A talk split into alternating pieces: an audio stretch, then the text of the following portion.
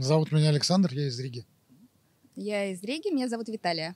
Что такое созидательное общество и как люди в таком обществе могли бы или могут или уже взаимодействуют? Само слово, да, Да, ну, созидается, это, это строит, это развивается, это, м, Ну, Это что-то хорошее. это да, да, очевидно, да. Но само слово такое очень красивое, да, согласитесь.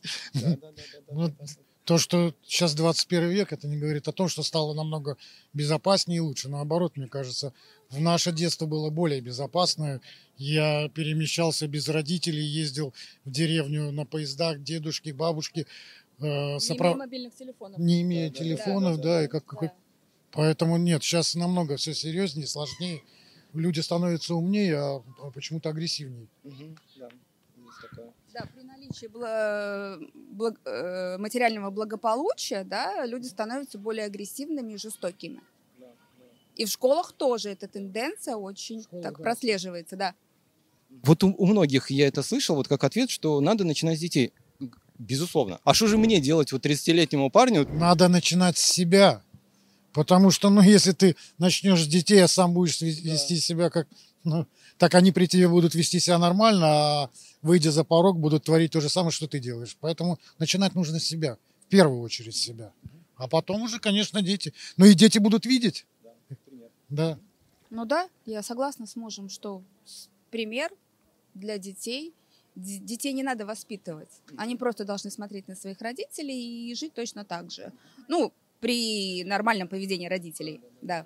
Строители нужны, сози- созидатели. Скажите, что нужно делать человеку, чтобы культивировать в себе хорошее, доброе, духовное? Я даже не знаю, что нужно делать. добрые дела. Уступил бабушке место в, в автобусе, уже у тебя на душе хорошо, ну, минимум. Ну и так дальше. Там увидел Ну, да, собачку наверное. голодную, накормил ее. Ну, это, ну, какие-то такие вот, которые никаких бы, затрат, мелочи. да, да, да. Не пройти мимо человека, который спотыкнулся, спросить, может вам помочь. Ну, какие-то вот такие вот мелочи. Начать с этого.